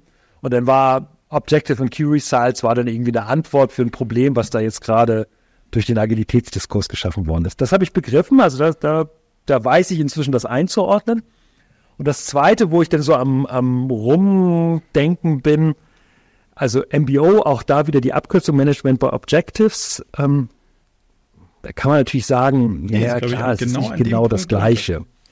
Aber ja, und ähm, also ich habe es mir deswegen angeguckt, weil die, die, dieses Harzburger Modell, was eben auch letztlich ein Führen über, über Zweckprogrammierung ist, parallel entwickelt worden ist zu dem Management by Objectives bei Peter Drucker in den, in den 50er mhm. Jahren. Das war so eine Parallelentwicklung, die interessant ist, weil der Drucker wird verehrt, der Hören als ehemaliger SS-Chef ist inzwischen nicht mehr ganz so reputiert. Ähm, deswegen ähm, hat mich das interessiert und ich bin mir nicht sicher, ob nicht dieses Objective und Q Results ähm, le lediglich eine, eine Spielart von, von Management by Objectives ist. Und vielleicht eine Spielart, die insofern noch etwas rigider ist, weil sie ja die Key Results entsprechend vorgibt. Also nachher am Ende wird halt ge genau gesagt, was man eigentlich erreichen soll und geht auf eine Spezifikation dessen, auf das sich das Team dann auch committen muss und sagt, darüber gibt es aber noch eine weitere Zielebene, das sind die Objectives die nicht in der gleichen Art und Weise operationalisiert sind. Also es ist eigentlich erstmal das Prinzip einer durchgehenden Zweckprogrammierung der Organisation, das dahinter steckt. Ich würde es auf. Ich glaube, A, es gibt kein richtig und falsch. B, es gibt unterschiedliche Interpretationen. Und äh, um die Frage zu beantworten, würde ich es auffächern. Unsere Interpretation ist stark abweichend von vielen anderen. So.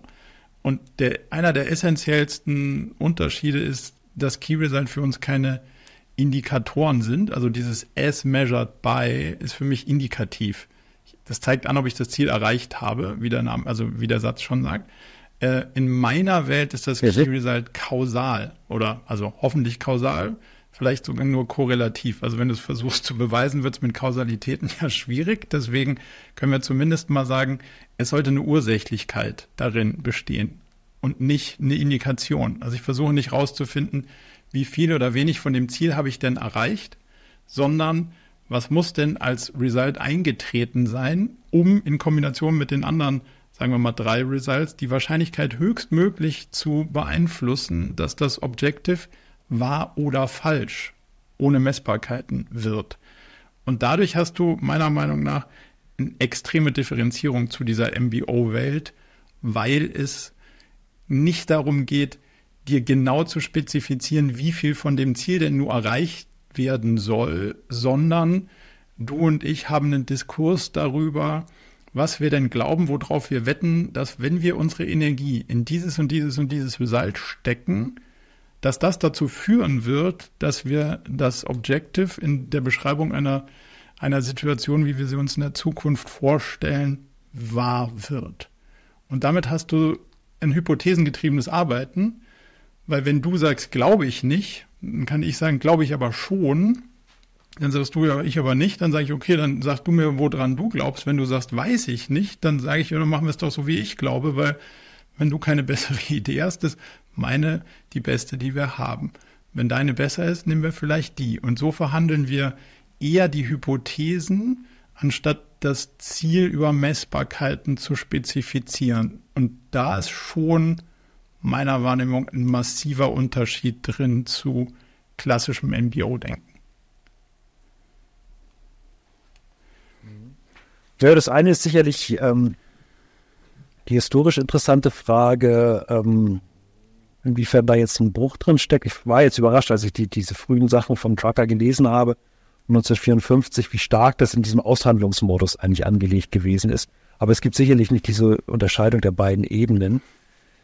Die, die Frage ist ja bei Programmierung generell, ist immer, wer wird dafür verantwortlich gemacht, wenn irgendetwas mhm. nicht erreicht worden ist oder ähm, eine Erwartung nicht erfüllt worden ist.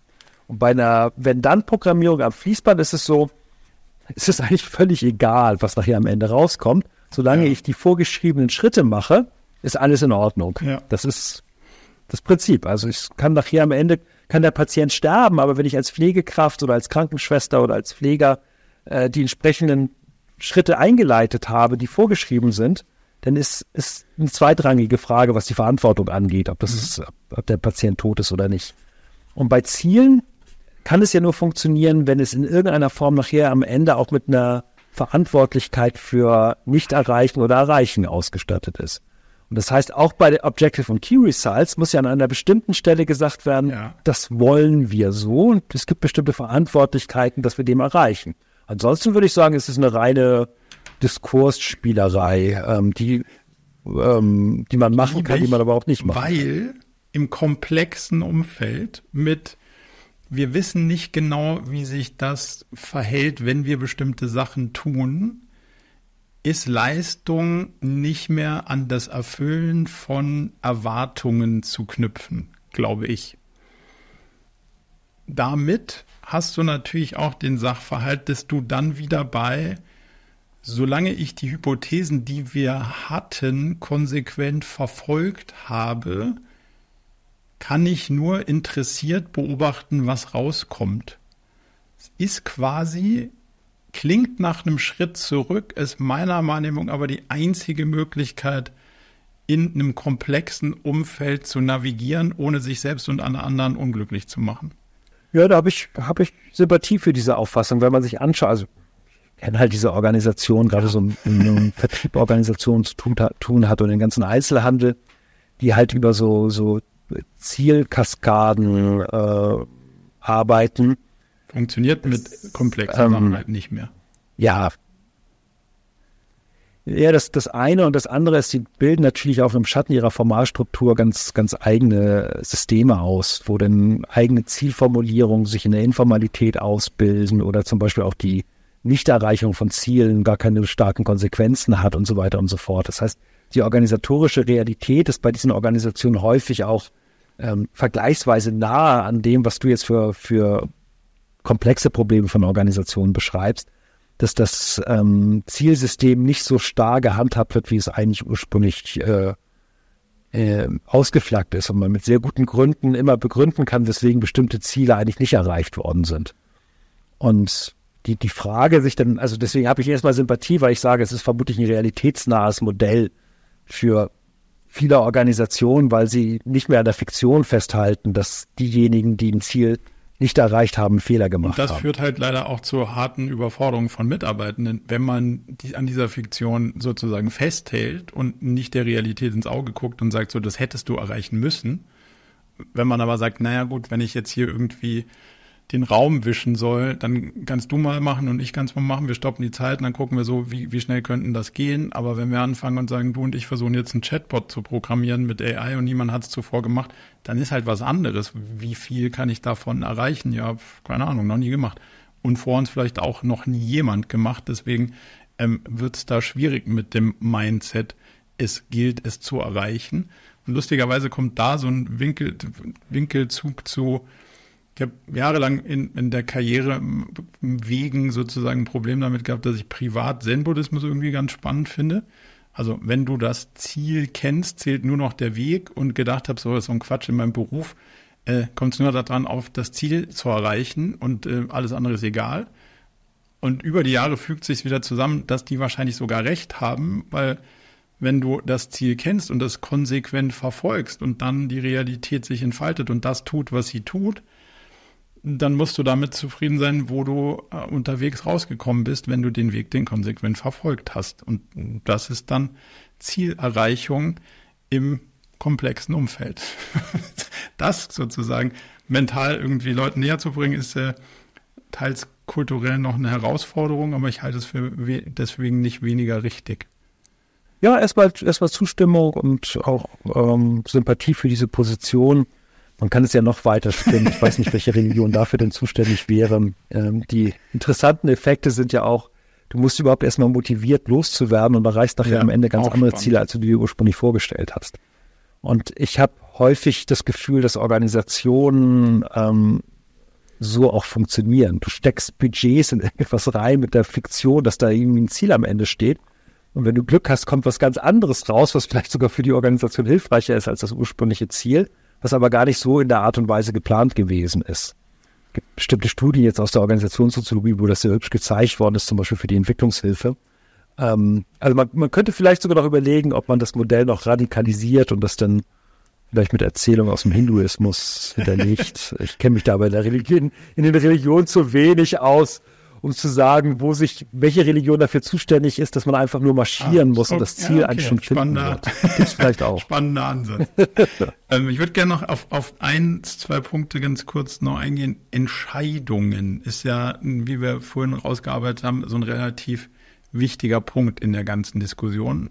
Wie blickst du da drauf, dass Zielkonflikte, die ja oftmals gerne wegdiskutiert werden, aber wenn wir es geschafft haben, sie nicht wegzudiskutieren, sondern wenn wir anerkennen, manche Sachen lassen sich nicht konfliktfrei lösen. Und wenn die mehrdimensional sind, nicht nur eindimensional, wie ist der beste Umgang mit Trade-off-Entscheidungen, die mehrdimensional sind, die sich nicht konfliktfrei lösen lassen? Nein, also, ähm, also die, die Frage ist, ist ähm, insofern schließt es fast an das an, was, was wir eben gerade diskutiert haben, ist ja was passiert ähm, in dem Moment, wo ein bestimmtes soziales Gebilde nicht entscheidungsfähig ist.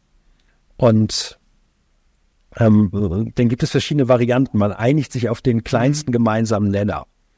Oder man bleibt beim Status quo. Man ist dann aber in der Regel, wenn es keine klare Entscheidungsstruktur gibt oder keinen klaren Entscheider gibt, eine Entscheiderin, ist man darauf angewiesen, eben auf diese kleinste gemeinsame Nenner oder Beibehaltung des Status quo äh, zurückzufallen. Und das erkennt man, wenn man verschiedene Organisationstypen miteinander vergleicht. Ich weiß nicht, ob du Mitglied in irgendwelchen Vereinen bist, aber wenn du Vereine hast, wo du, wo du ehrenamtlich tätig bist, hast du in der Regel keine Zugriffsmöglichkeiten auf die Mitglieder, die sich irgendwo für engagieren oder politischer Partei mit Ehrenamtlichen ist das gleich oder Nichtregierungsorganisationen, die mit Ehrenamtlichen arbeiten.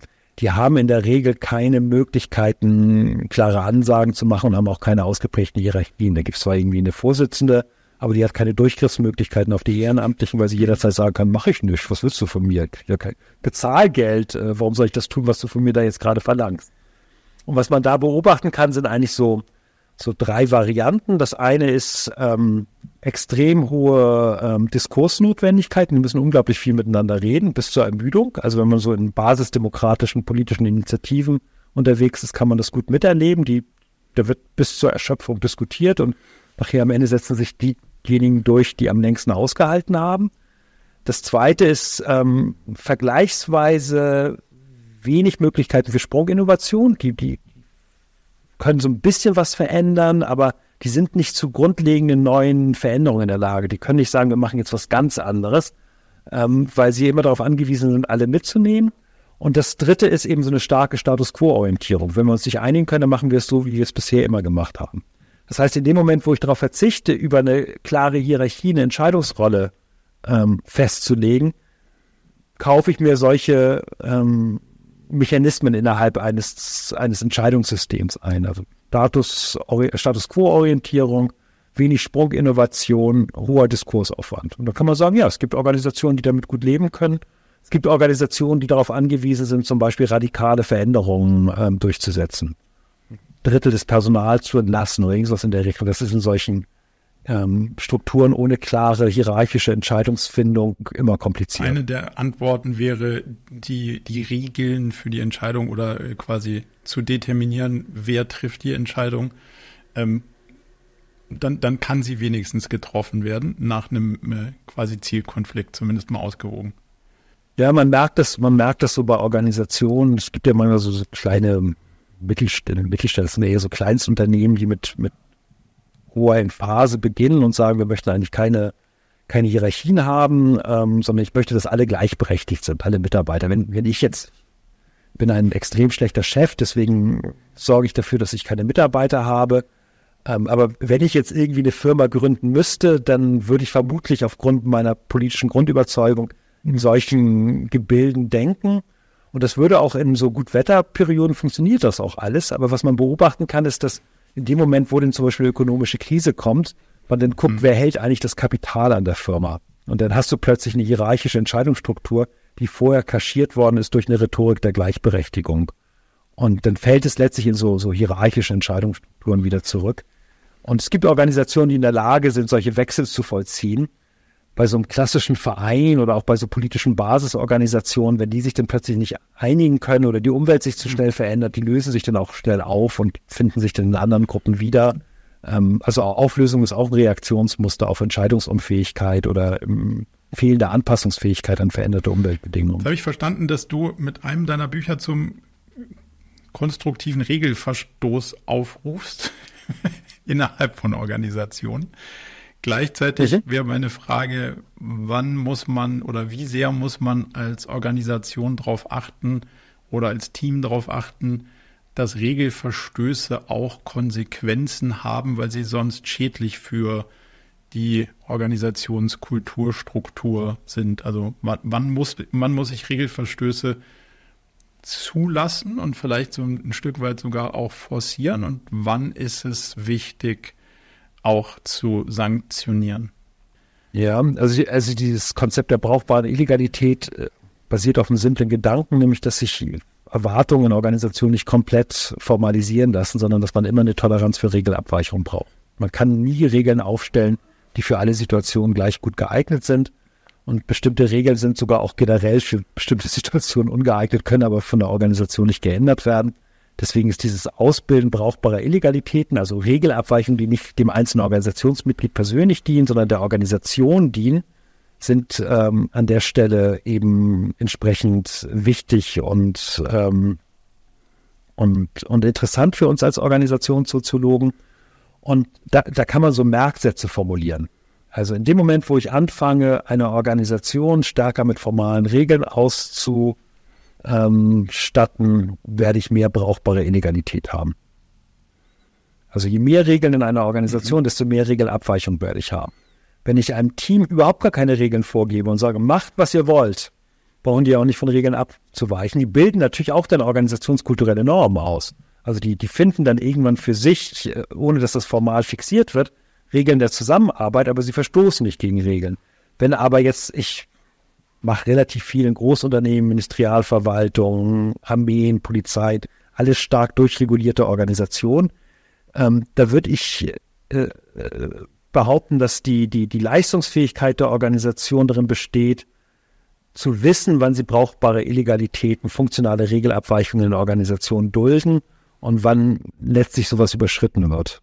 Ein immer, also banales Beispiel, du sagst, du hast eine, ähm, eine Regel, wenn du, wenn du reisen gehst, äh, wenn du einen, einen, betrieblichen Ausflug hast, darfst du ein Hotel für, weiß ich nicht, 150 Euro buchen und dann kommt immer einer und sagt so, ja gut, puh, es war jetzt irgendwie da, mal ein bisschen weiter weg, das andere habe ich 175 gemacht. Ähm, ja, ich weiß, geht eigentlich nicht, aber so, und war jetzt nicht, sagen wir mal, zum Gesamtwohl des äh, Unternehmens zwingend erforderlich, aber immer so leichte Übertritte über das, was eigentlich so als Grenzlinie gezeichnet ist.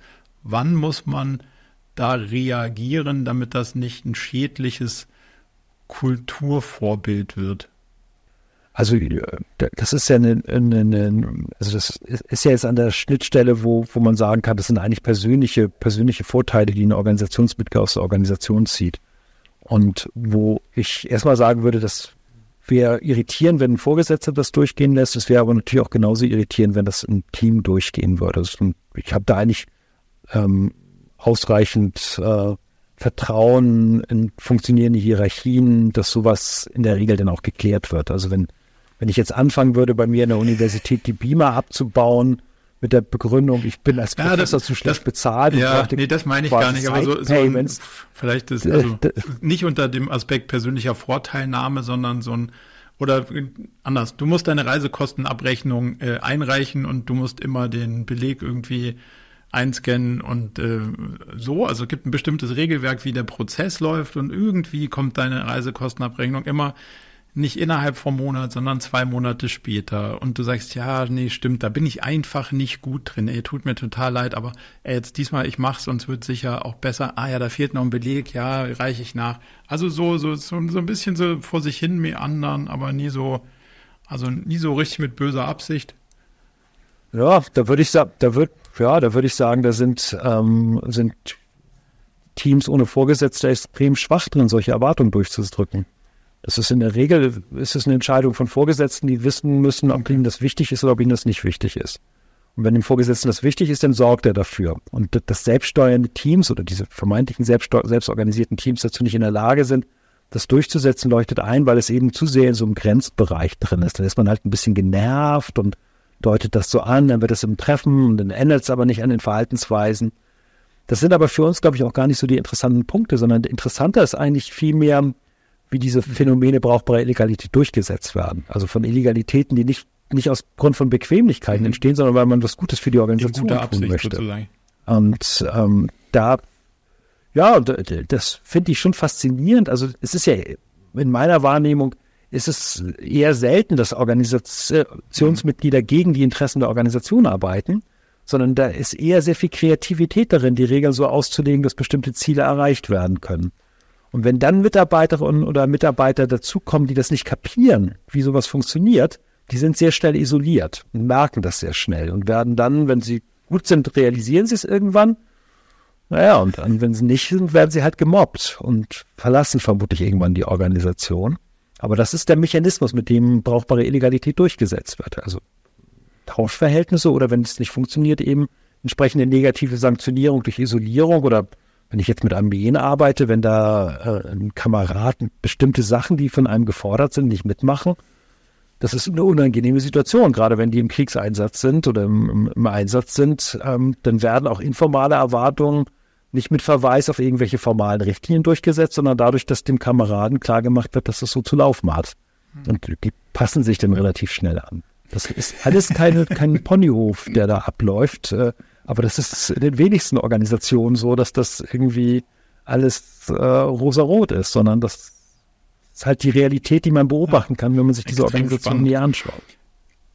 Bisschen auf deine Zeit äh, achtend vielleicht zwei Fragen zum Abschluss. Wenn du ja dich sehr viel mit Fragen und Denken über Organisationen und so beschäftigst, was wäre eine Frage, die Stand heute für dich noch unbeantwortet ist und wenn es ein Seminar gäbe, ähm, wo dir die Antwort versprochen würde, welche Frage würdest du beantwortet sehen, damit du sofort dieses Seminar buchen würdest?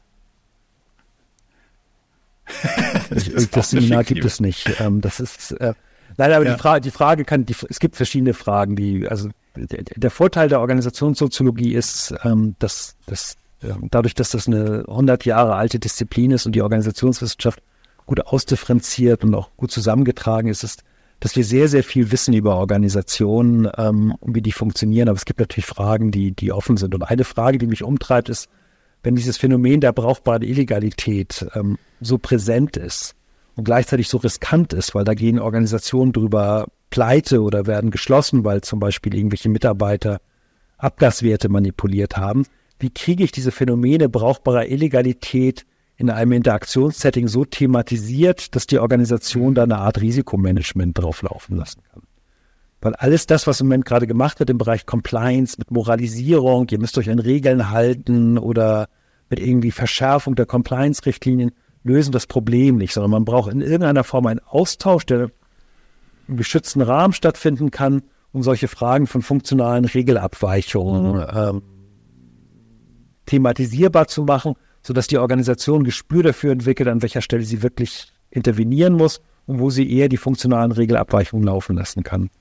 Und das ist jetzt für mich eine Frage, die, die ist theoretisch noch nicht geklärt, aber sie ist auch in der Organisationspraxis enorm schwer durchsetzbar. Also ich arbeite für Organisationen, die an diesen Compliance-Fragen dran sind, wo ich sehe, in den Fällen, die wir erheben, das sind 50 verschiedene Fälle, an denen die Organisation massive Reputationsschäden hat. Sie können aber nicht aus guten Gründen nicht darauf verzichten, mit dieser brauchbaren Illegalität zu arbeiten, aber sie haben kein Risikomanagement in Bezug auf die Probleme, die sie an der Stelle haben.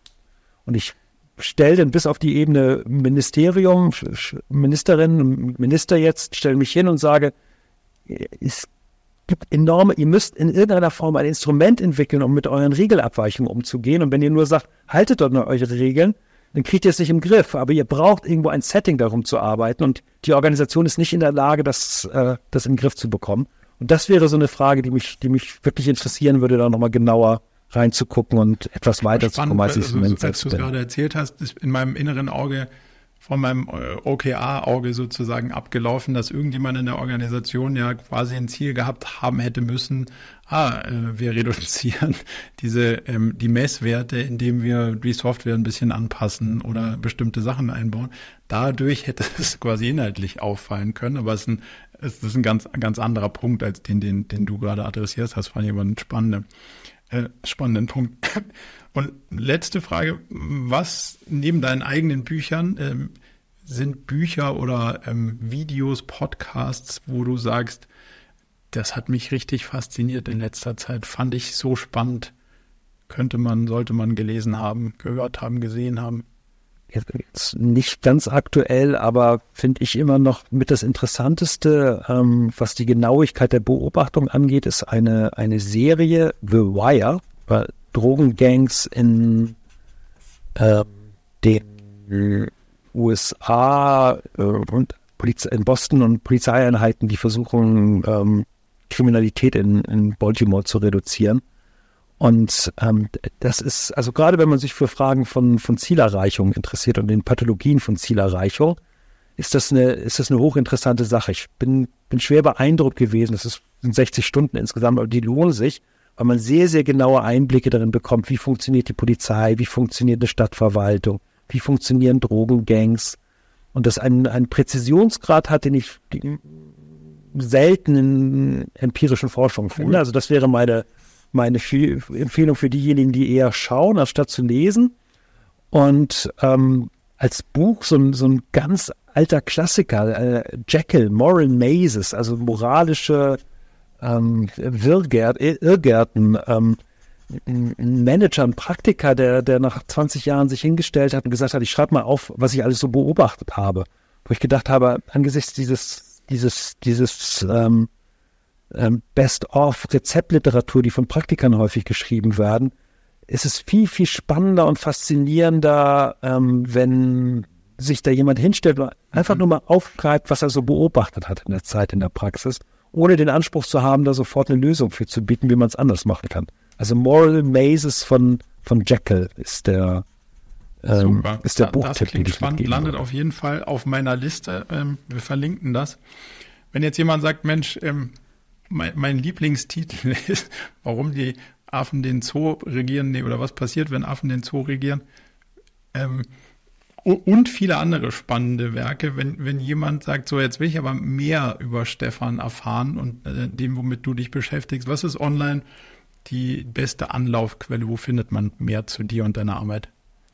Nee, wir haben ähm, einmal unseren Podcast, der ganz formale Wahnsinn, wo wir versucht haben, ähm, ja, in so einem leicht verarbeitbaren Format von 20 Minuten Takes, Andreas Hermwiller und ich, die, die zentralen Einsichten der Organisationsforschung für Organisationspraktiker aufzubereiten. Also das ist sicherlich für diejenigen, die joggen oder Straßenbahn fahren, die, die einfachste mhm. Variante, sich das zuzuführen. Also der ganz formale Wahnsinn als Podcast. Und ähm, wir haben, oder ich habe angefangen vor, vor 25 Jahren so kleine Kolumnen zu schreiben. Die stehen jetzt bei uns ähm, auf der Website von Versus, Versus Online. Das ist ein Magazin, wo verschiedene Personen schreiben. Ich schreibe da die Kolumne der ganz formale Wahnsinn. Also wenn man das bei Google eingibt, dann findet man diese Kolumnen.